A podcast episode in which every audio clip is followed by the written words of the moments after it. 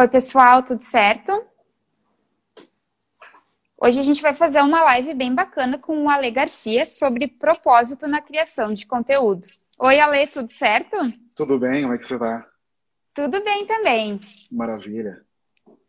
Perfeito. Ale, acho que enquanto a gente vai esperando o pessoal entrar aqui na nossa live, a gente podia começar te apresentando, contando um pouquinho sobre uhum. a tua trajetória, pode ser? Pode, pode ser sim. Uh, meu nome é Ale Garcia, então, eu sou criador de conteúdo, sou publicitário, sou escritor também, né? Eu trabalho com criação publicitária há mais de 15 anos e eu sou um apaixonado por podcasts, sou, sou um apaixonado por narrativa, né? Sempre escrever e no momento eu achei que o podcast seria uma ferramenta ideal para eu contar histórias que eu achava que não estavam sendo contadas. Sempre fui em busca de narrativas sobre personalidades negras, queria contar essas histórias, queria saber mais a respeito. E eu comecei a ficar muito estupefato com o fato de não achar no Brasil essas histórias bem contadas. Eu não tinha acesso à história de grandes personalidades negras brasileiras. E o fato de ter um filho pequeno, ele estava com seis anos quando eu comecei isso, me deu ainda mais o estalo para contar essas histórias da maneira que eu achava que elas mereciam. Eu queria contar sobre pessoas que eu sou apaixonado, que eu admiro muito, grandes músicos, atores, políticos, cineastas negros, que eu acho que são ferramentas de empoderamento e de inspiração para a galera, assim. Então resolvi unir minha paixão por narrativa e por podcast e criar um podcast que se chama Negro da Semana, que é esse podcast que eu tenho atualmente e que com quatro meses de podcast eu fui convidado para participar do UPix Creators Boost, que é uma plataforma de aceleração de criadores de conteúdo. Passo uma semana em São Paulo dentro do UPix, tendo acesso a diversos criadores, a ferramentas, a como tu precifica, apresenta projetos. Isso só me fez crescer cada vez mais. E aí eu achei que eu podia contar as histórias de outras maneiras, falar mais sobre cultura negra. Então eu criei algumas versões do podcast, né, uns spin-offs, para falar de cinema, de literatura, de música. E fui para o YouTube também, onde eu continuo essa história também lá contando sobre filmes, séries, literatura, música negra e é isso que eu falo, basicamente. Tipo, falar de cultura negra em todas as plataformas possíveis. Assim. Uhum, bacana. E a gente escolheu o, o tema sobre propósito na criação de conteúdo para a gente falar aqui na live de hoje. E eu queria que tu explicasse, assim, na tua percepção, o que, que é o propósito de fato na criação de conteúdo e como a gente pode aplicar isso na hora de produzir conteúdo para empresas. Uhum. O propósito, na verdade, ele já é uma coisa que eu venho falando muito a respeito, não só na criação de conteúdo, mas como posicionamento de marca também. Cada vez mais a gente está vivendo numa cultura de transparência.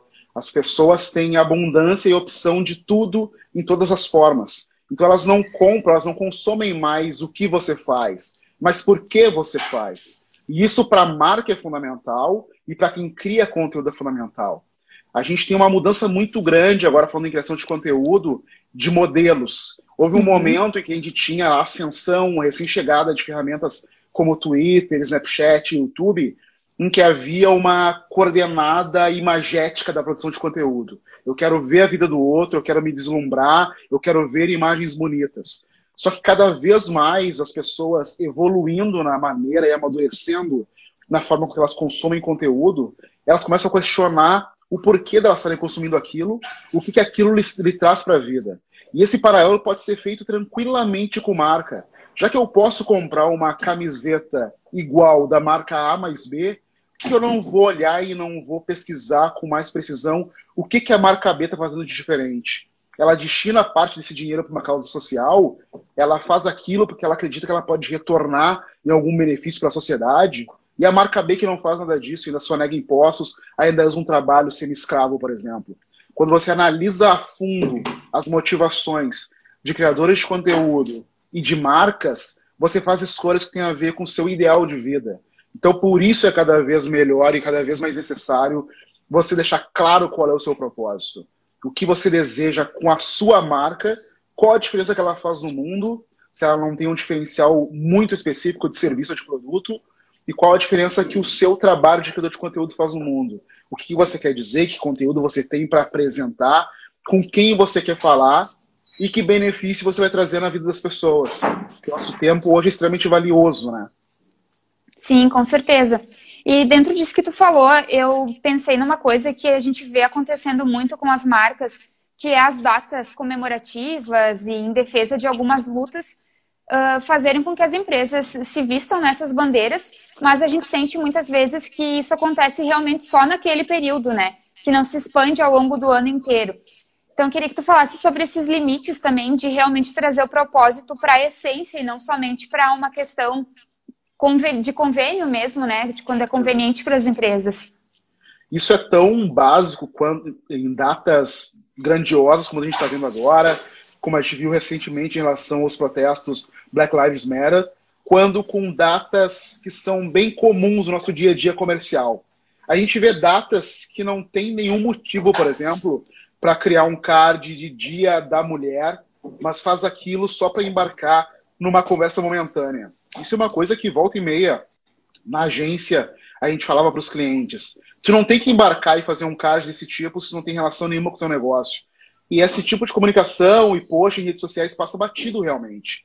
As pessoas têm que ter, as marcas e os criadores de conteúdo têm que ter os seus pilares, o que, que os motivam, o que, que faz a base dos seus trabalhos. E aí elas têm que realmente analisar se se aliar a alguma data específica, conversa com esses propósitos, ou ela está realmente só encampando um modismo. É lógico que momentos como esse serviram para que marcas revissem o seu propósito a sua forma de agir, o quanto de diversidade tinham ou não tinham no seu corpo de trabalho, na sua comunicação, no que eles mostram para o público. Isso é bom quando a marca faz uma revisão realmente dos seus métodos e faz ações factíveis e ações práticas para mudar isso. E aí você vê esse trabalho, se a gente se propõe a acompanhar com mais esmero, no LinkedIn, por exemplo, as marcas indo atrás, questionando tá, quem é a empresa que pode me ajudar? Eu quero realmente uma iniciativa para contratar mais pessoas negras. Eu, uhum. eu reconheço que eu tenho um corpo de pessoas não negras somente e quero fazer isso. E entrando em contato com ONGs, com empresas, com diversos tipos de profissionais que vão ajudar elas a fazer com que essa, essa, essa forma dela agir até então mude. Isso é legal, isso é verdadeiro. Agora, realmente, aquelas que só colocaram um post preto no dia para embarcar numa onda, isso é muito perigoso realmente. E as pessoas se dão conta e cobram essa atitude cada vez mais das pessoas, das marcas, né? As redes sociais estão aí replicando o comportamento das marcas e a união das marcas, inclusive, com criadores de conteúdo que também não cumprem com propósito algum, ou pelo contrário, estão fazendo ações que prejudicam a sociedade em geral, né?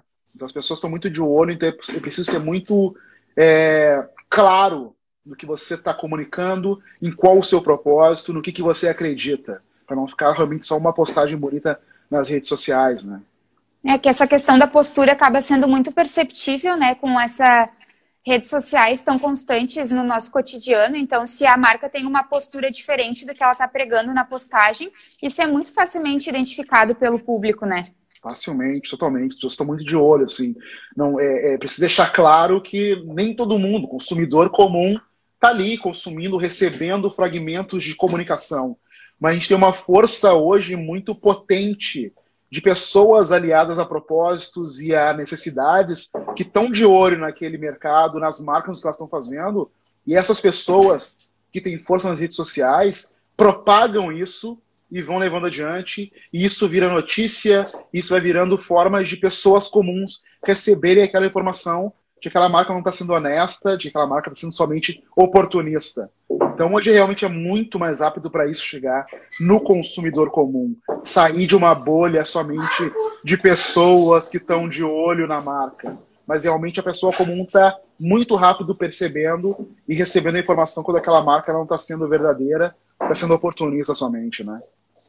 Sim. E tu teria alguma dica, então, para as empresas evitarem cruzar essa linha tênue entre tu ser oportunista e tu realmente ter propósito na criação de conteúdo? Tu comentou antes um pouquinho sobre realmente buscar, né, informações concretas, pessoas que tenham capacidade para falar sobre determinados assuntos.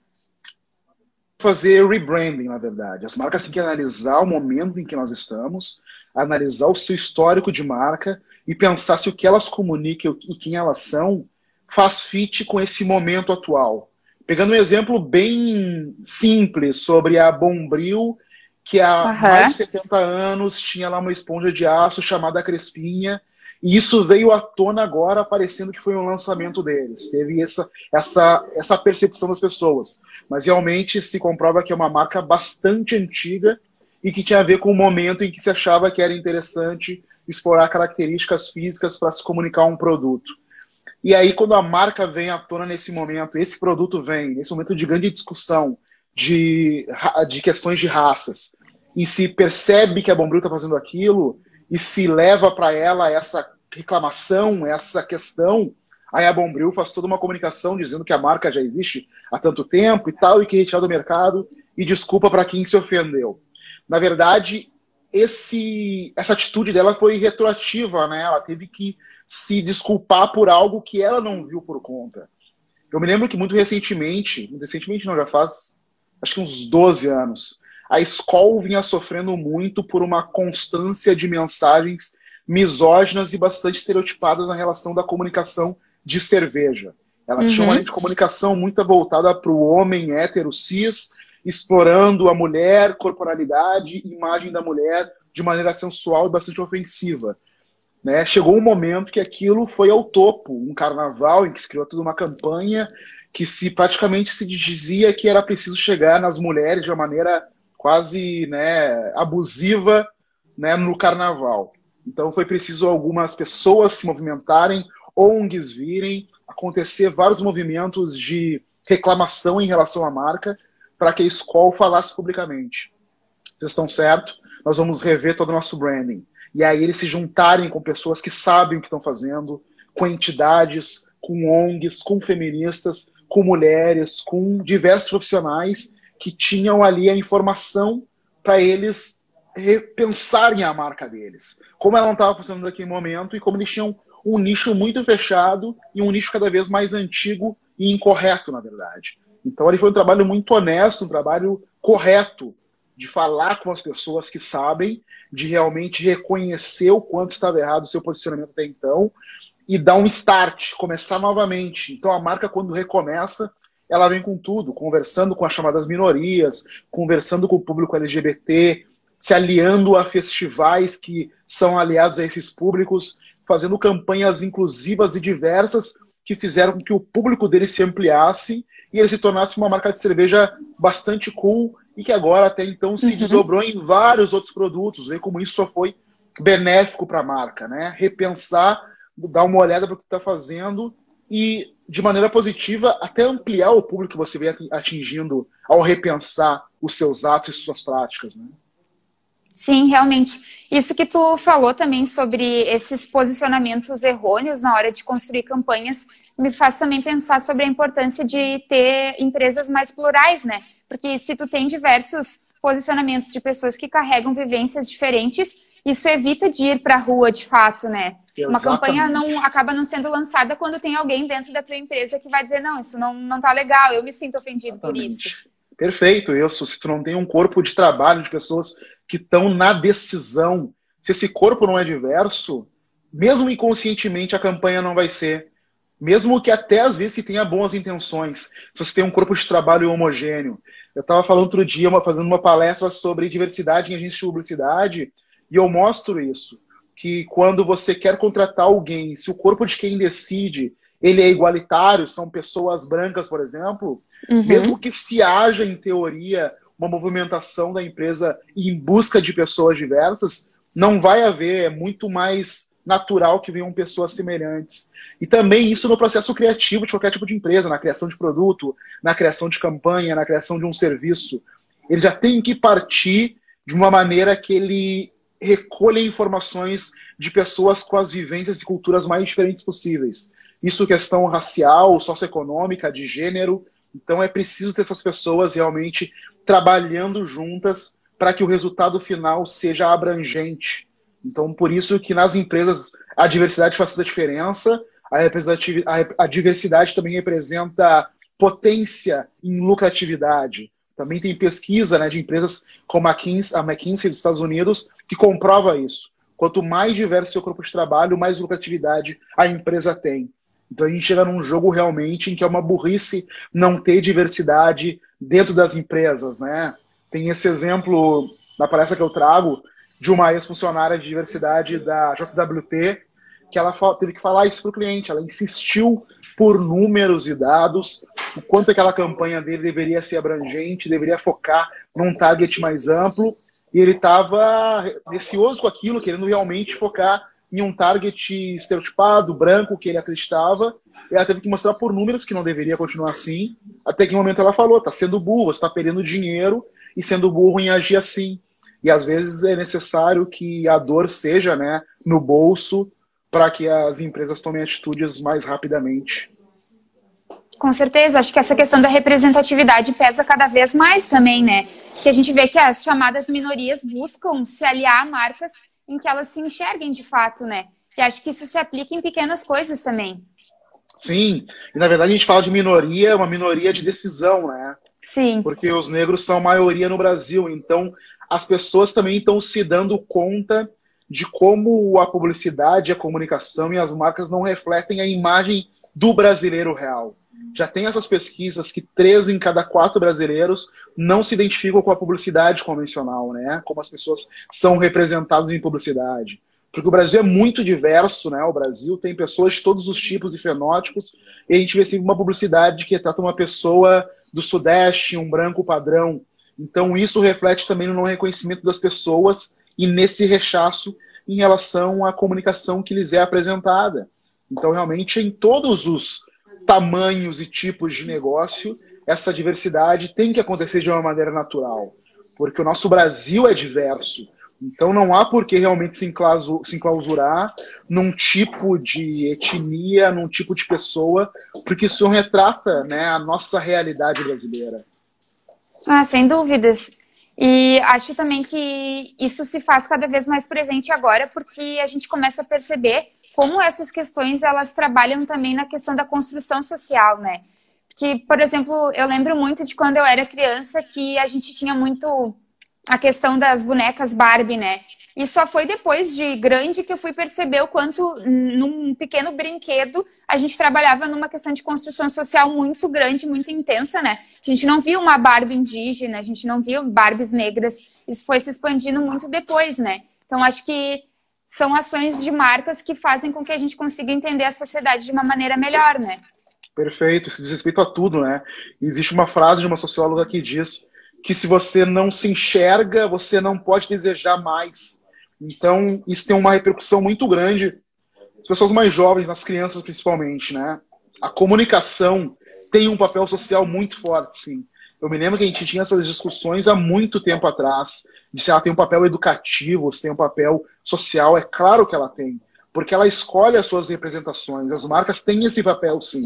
E eu trago exemplos, quando eu falo sobre isso, em campanhas que sejam tradicionais de banco, em que, por exemplo, as pessoas negras ou as pessoas de pele mais escura, os pardos, eles foram representados de maneira muito estereotipada, no Sim. sentido de parecerem pessoas do esporte, pessoas musicais, pessoas exóticas de uma cultura street. Nesse momento se trazia as figuras negras, por exemplo, com estereótipos imagéticos. Sim. dreads, como um DJ, como um dançarino do Olodum. Tinha muito isso. Ou na Copa do Mundo, que era um trabalho violento, que se traziam imagens de crianças negras, visivelmente de comunidades, segurando uma bola, como se ela sonhar em ser um jogador de futebol fosse o único modelo de ascensão possível para elas. Então as pessoas precisam se ver em todos uh, os lugares possíveis, em papéis de, de médicos, em papéis de engenheiros, em papéis de pessoas que estão em lugar de poder, para elas poderem pensar: ah, eu posso fazer isso, eu posso ascender a isso.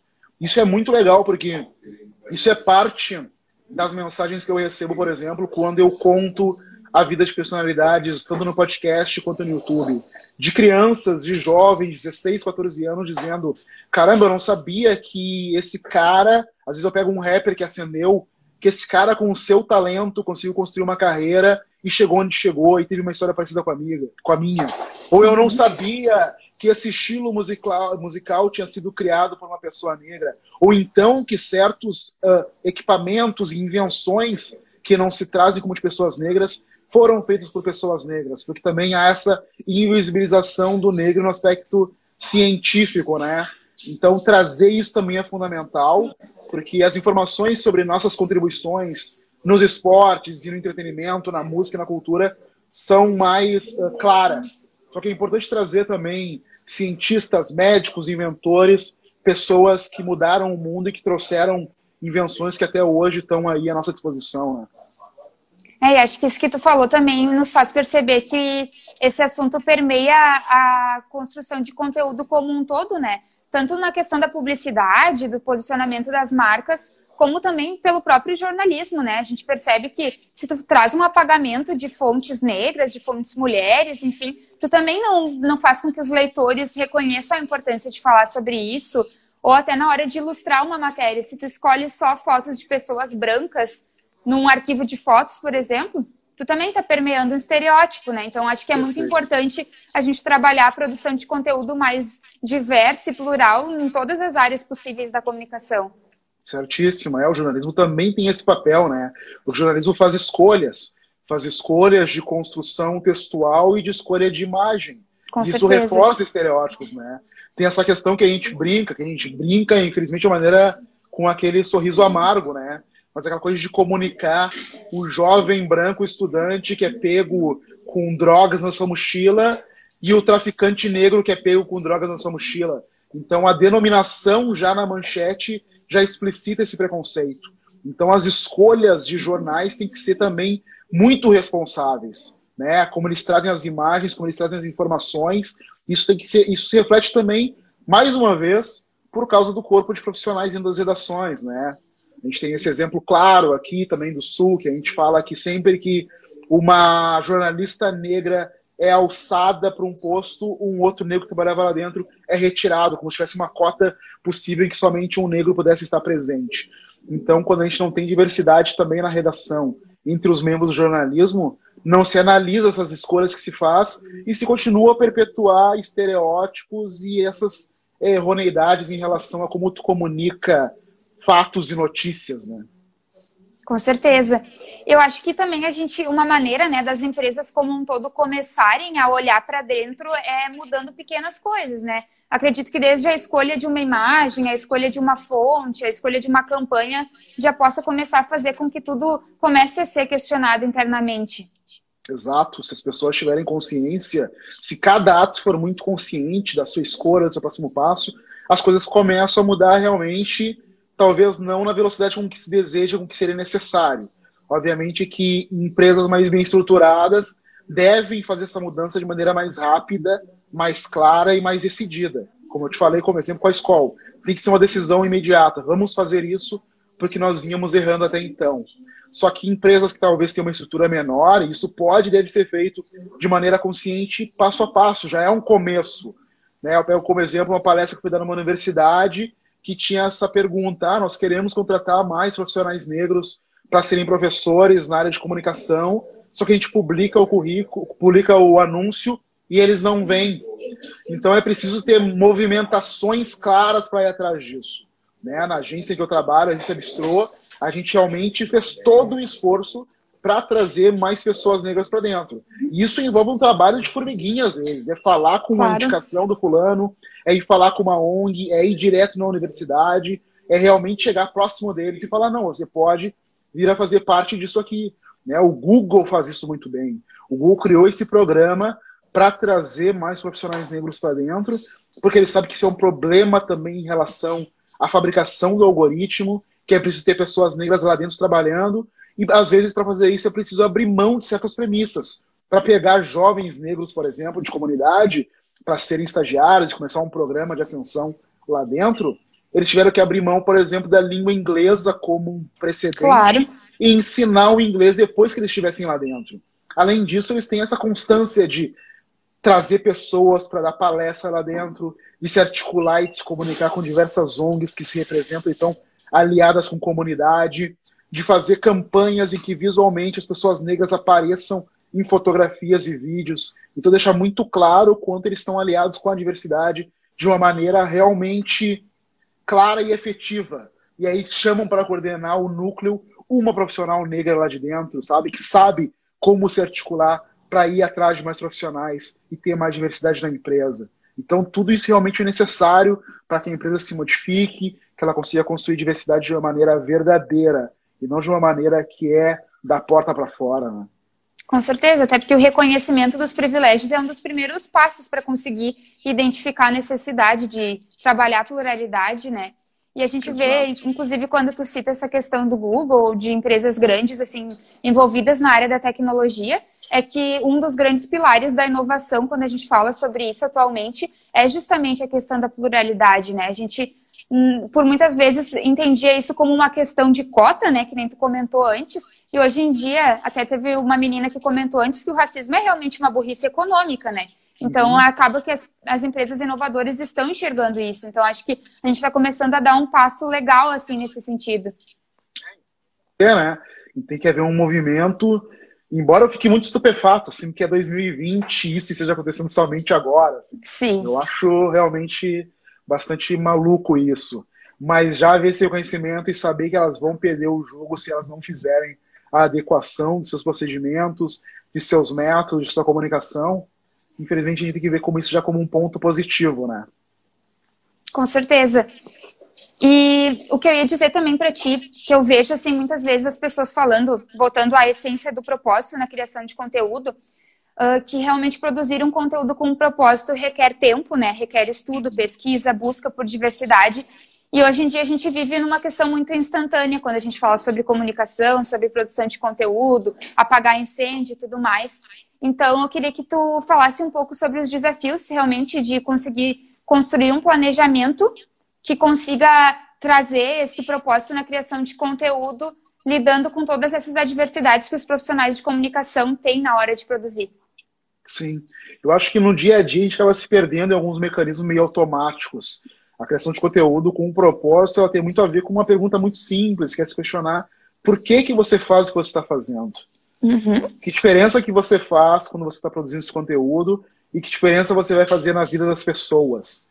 E ela não precisa ser essa coisa tão profunda, né? Como uma mudança tão social, que é uma coisa que eu tenho na minha produção de conteúdo, né? Eu quero realmente potencializar e inspirar pessoas negras para que elas se sintam mais parte da conversa, se sintam realmente capazes e alcem mais. E eu também quero trazer pessoas não negras para entender a nossa cultura e nossa história e saber que isso é parte da construção de uma cultura brasileira.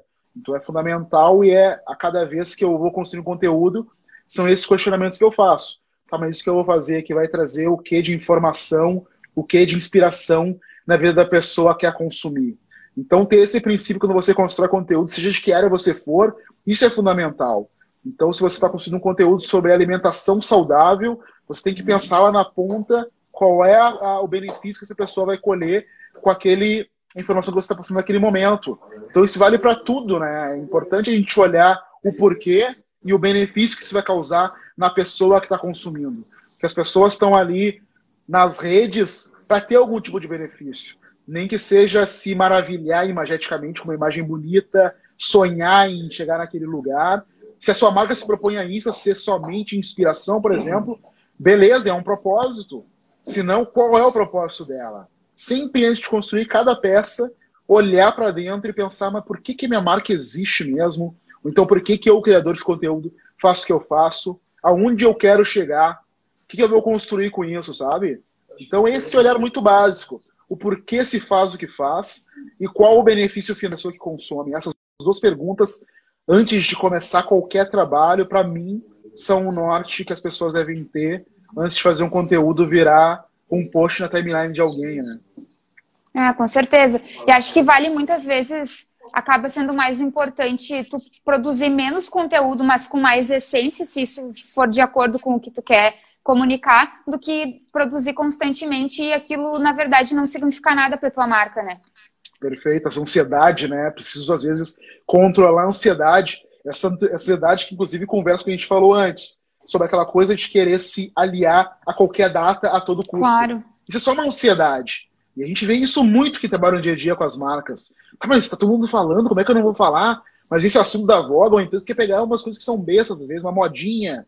Tá, mas essa dancinha que virou um meme, e aquela brincadeirinha com aquela personalidade, tá, mas isso não tem a ver com a tua marca. Isso é um, é um movimento natural de redes sociais, é, é como as redes sociais naturalmente funcionam, mas a tua marca não precisa entrar nesse barco realmente, se ela não conversa, se ela não tem esse tom e essa personalidade de voz. Então, realmente é questionar e não ser ansioso. Fazer o conteúdo que ele resolve um problema, que ele é fundamental, que ele informa, que ele constrói, que ele inspira. Olhar para isso. Por isso que é importante fazer o planejamento de conteúdo, fazer esse olhar amplo em que você pode revisar mês a mês aquilo que você está criando, sabe? Analisar o cenário, em que momento a gente está do Brasil e do mundo. O que, que minha marca tem a ver com isso? Como eu posso construir e fazer parte desse diálogo de uma maneira que realmente se alie ao que eu acredito? Porque a marca precisa ser, ter diferencial. O diferencial dela tá no seu tom de voz, tá na sua personalidade.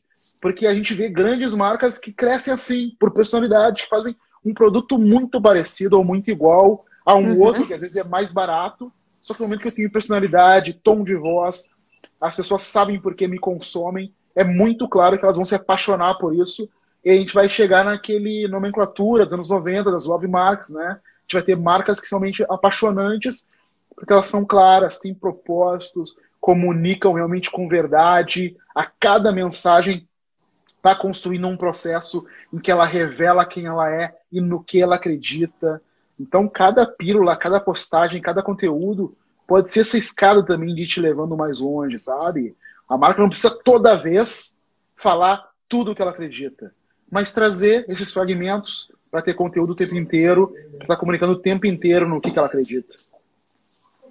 Ah, com certeza. E acho que o diferencial hoje em dia é um dos grandes motivos para tu conseguir se destacar com a tua empresa, né? Porque a questão digital ela é muito rápida, tem muita gente produzindo conteúdo o tempo inteiro. A gente vive em função de algoritmos e muitas outras preocupações. E acho que o que realmente vai fazer com que tu se conecte, conecte de verdade com o público é tu conseguir fazer com que ele se identifique com a tua essência, né? Exato. E, e, e transparecer humanidade, né? Por mais que uma marca não tenha uma figura humana, seja numa representação né, de um, entre aspas, garoto propaganda, ou alguém que represente fisicamente aquela imagem, o tom de voz dela já pode transparecer humanidade. As pessoas gostam de saber que as marcas e as outras pessoas se importam com elas.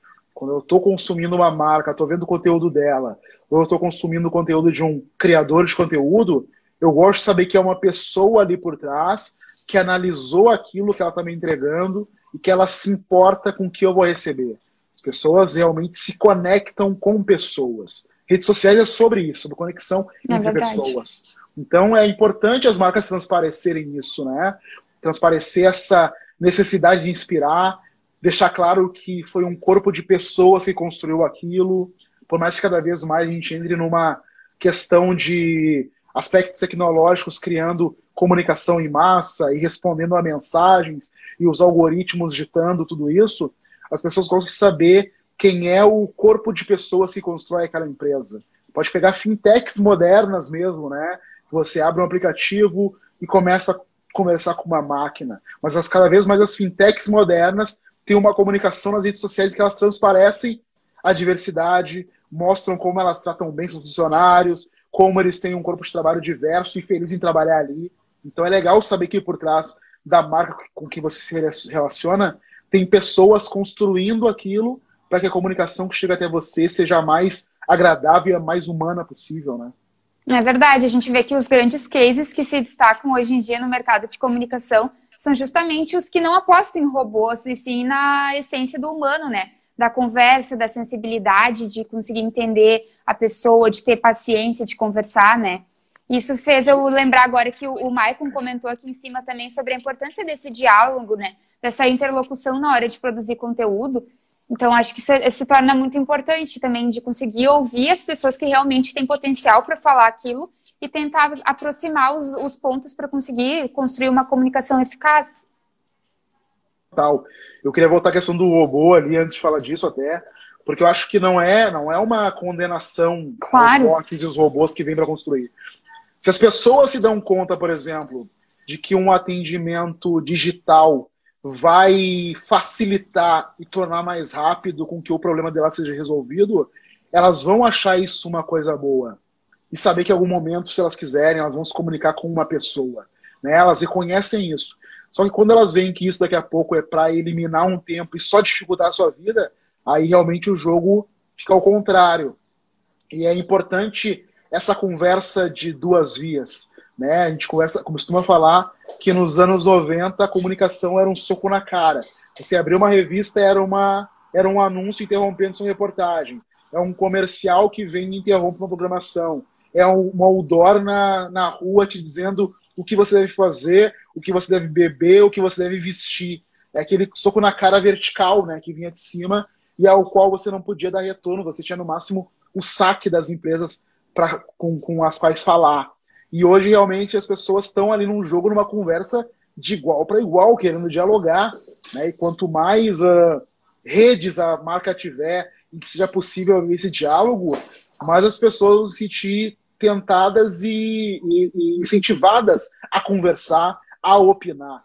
Então as marcas realmente têm que ouvir e ouvir bem e ter um pessoal preparado para ouvir o que as pessoas têm a dizer em relação à comunicação delas e realmente até utilizar esse retorno como um aprendizado para que elas construam uma comunicação e uma entrega melhor e mais eficiente.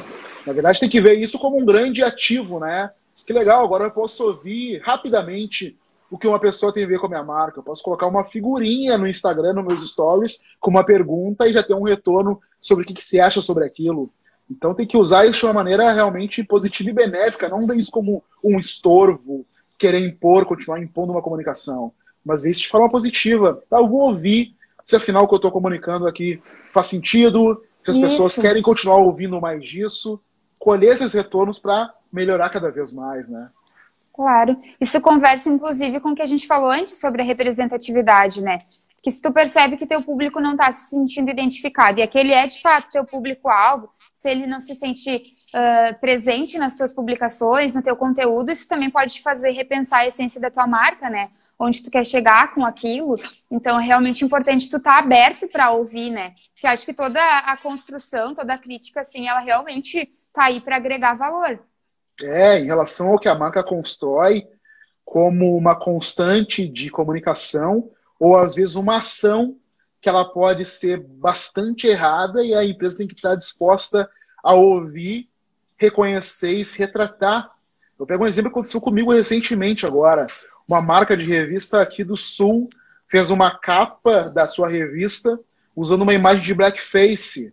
Uma modelo branca, toda pintada de preto, com alguns toques de dourado, como se aquilo representasse algum tipo de glamour e a gente veio em peso denunciar a revista e comentar e falar para ela se retratar em relação àquilo.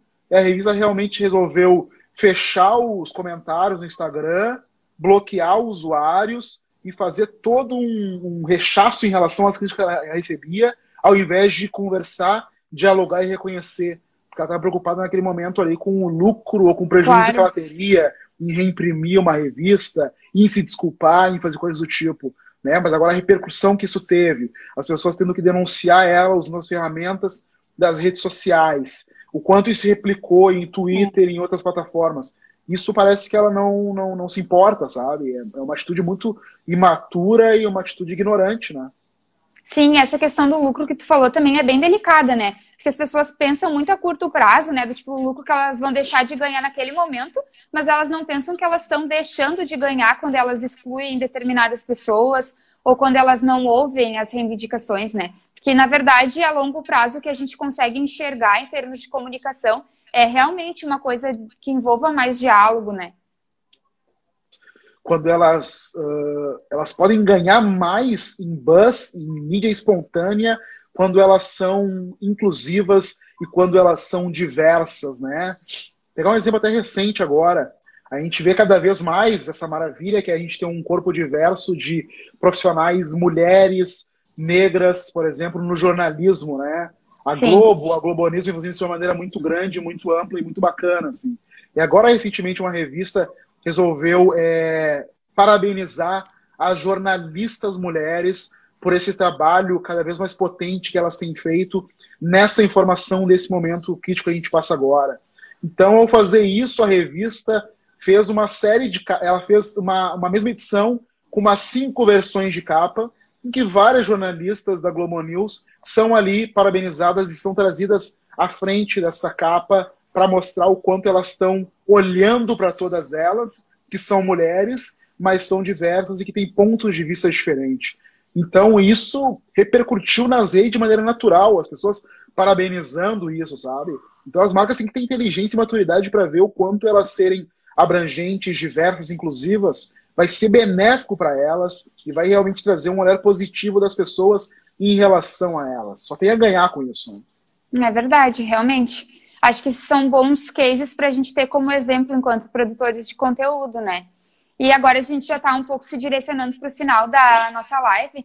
Então eu queria que tu trouxesse algumas dicas assim para a gente encerrar a nossa conversa. Dicas que tu acha que podem ser importantes para empresas que sentem a necessidade de começar a trazer esse propósito realmente na produção de conteúdo, esse diálogo mais constante com outras pessoas. Eu defendo a diversidade como um todo. Obviamente, a minha especialidade é falar de cultura negra. Mas eu sou um cara que na empresa em que eu trabalho, nas conversas que eu tenho, nos amigos que eu tenho, nos criadores de conteúdo com qual eu faço uma relação de collabs, interlocução, são pessoas LGBTQI+, são mulheres, são indígenas, são outras pessoas negras. Então a diversidade ela é maravilhosa em todos os sentidos. A diversidade como fator principal, como pilar, é o que as empresas devem buscar. Agora, as pessoas têm que saber, as empresas têm que saber se articular com pessoas que são especialistas nisso. Então elas têm que reconhecer, ponto de partida, reconhecer.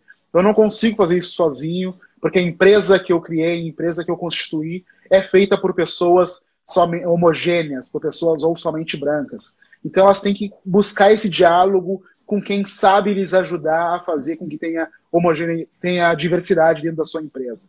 Então esse primeiro fator, reconhecer, estou fazendo errado, vou conversar com quem pode me ajudar.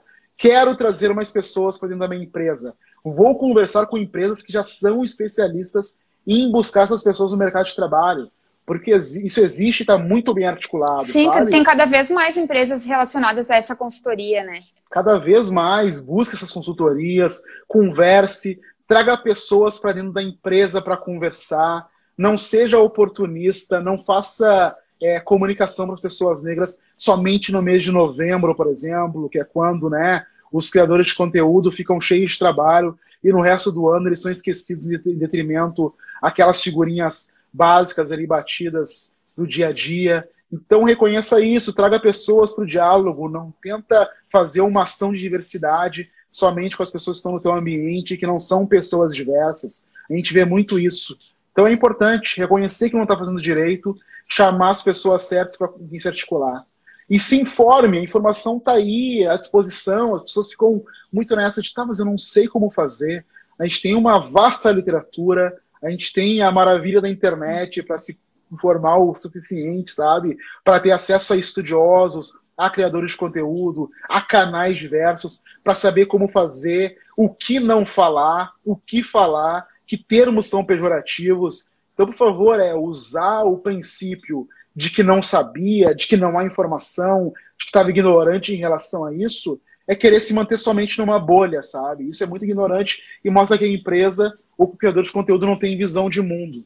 Então vá atrás da informação e se articule e convide as pessoas para fazer parte. Mas sem explorar as pessoas. Sem fazer aquela coisa de, ah, eu sou uma marca grande, quero te dar um espaço, vem aqui falar comigo. Não, isso custa também um trabalho, isso também claro. representa um esforço intelectual daquela outra pessoa que vai falar e vai trazer informações sobre a diversidade. Então, monetize as pessoas, os profissionais certos, traga para dentro da sua empresa, contrate elas, assim como você contrata um fornecedor, né, uma empresa que quer fazer um trabalho para melhorar a logística da sua empresa, vai contratar um especialista naquilo. Se eu quero fazer um trabalho para ter uma melhor diversidade na minha empresa, contrate um especialista para aquilo, remunere a pessoa pelo seu trabalho, reconheça que ela tem uma carga intelectual em que ela está se aplicando para estudar como conectar diversidade com branding.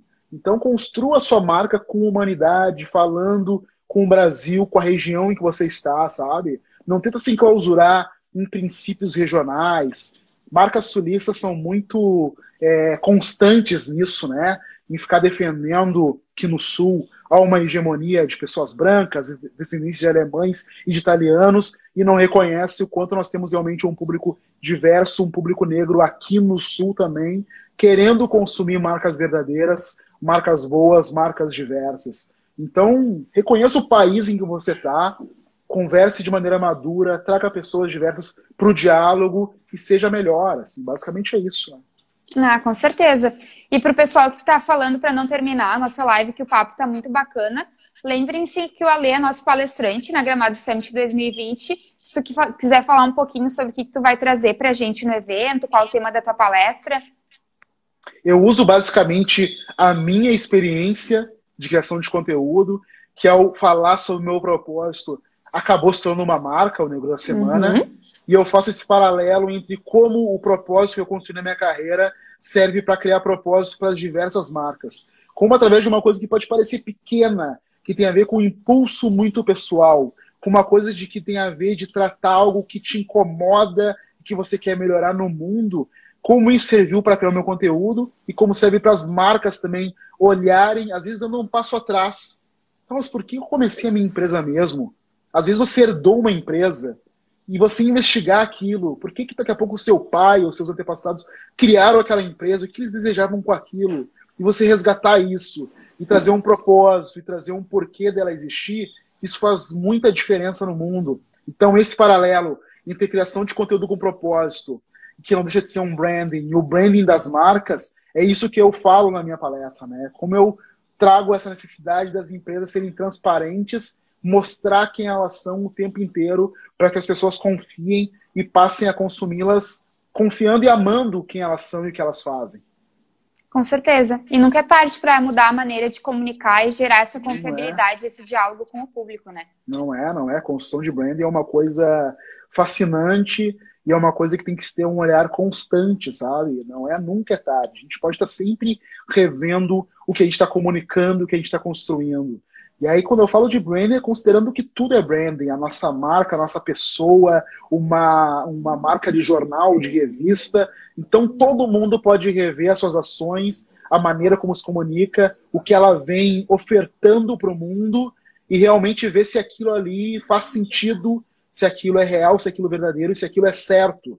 Então, a gente se olhar o tempo inteiro, a gente vê como a gente se comunica com o próximo, como nós mesmos não temos preconceitos incrustados, nós nos vemos também né, como essas pessoas emissoras de comunicação e a força que a gente tem com nossos amigos, com as nossas famílias, porque marcas vão ver das pessoas, nós somos pessoas, então todo mundo tem que se olhar realmente, ver qual o seu propósito de existência e ver como ela pode ser uma pessoa que constrói mais no dia a dia e fazer com que o mundo seja uma coisa melhor, sem utopia, sem aquela coisa de. Claro. Né, o mundo tem essas pequenas ações, esses atos que realmente melhoram a vida de todo mundo, que respeitam todo mundo. Né? De fato, cada vez mais a gente percebe a importância da comunicação nessa construção social. Total, comunicação é tudo, fundamental. É verdade. Então tá, Ale, vamos encerrar o nosso bate-papo de hoje. Foi muito legal conversar contigo, aprender um pouco mais. E acho que vai ser muito legal a tua participação na Summit 2020 também. Estamos muito ansiosos para te receber. Então, obrigada mais uma vez por hoje. Eu que agradeço, muito obrigado pelo convite. Foi um prazer conversar aqui. Obrigado a todo mundo que estava aqui na live nos ouvindo. Uma grande satisfação, realmente. E já deixar aqui também que se quiser consumir mais conteúdo de cultura negra, vai lá no arroba Legacia, me segue lá que tem os links para todos os canais e a gente continua falando muito de propósito e de cultura negra. Isso aí. E esse conteúdo de hoje a gente vai deixar salvo aqui no Instagram e também vamos deixar salvo no nosso podcast para quem não conseguiu consumir o conteúdo inteiro, tá, gente? É. Então tá, um abração, obrigada. Um abração. Tchau. Tudo de bom. Tchau, tchau.